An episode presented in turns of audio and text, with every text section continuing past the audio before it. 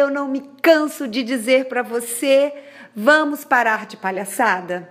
O que eu sempre compartilho aqui são minhas experiências, minhas dores, minhas angústias, meus aprendizados e também minhas alegrias.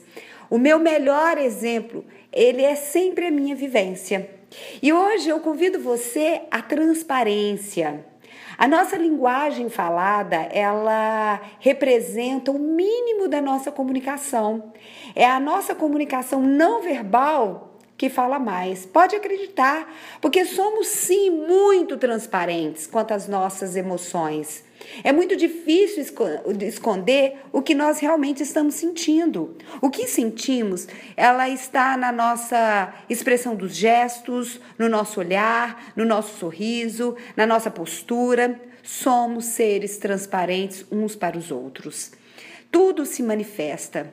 Se algo anda difícil hoje na sua vida, se está difícil de esconder, pode saber que você está demonstrando de alguma maneira, ou no olhar, ou no gesto, ou nas posturas. Então, busque primeiro ter paciência.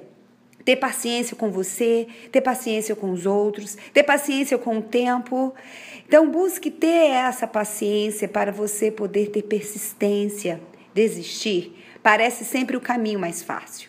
Cuide de você e de suas relações, respeite você e aos outros. Como você quer ser tratado? Desenvolva a sua paciência para que você seja mais persistente. É fácil não ser paciente, é fácil não ser perseverante, é fácil desistir. Cuidado com isso.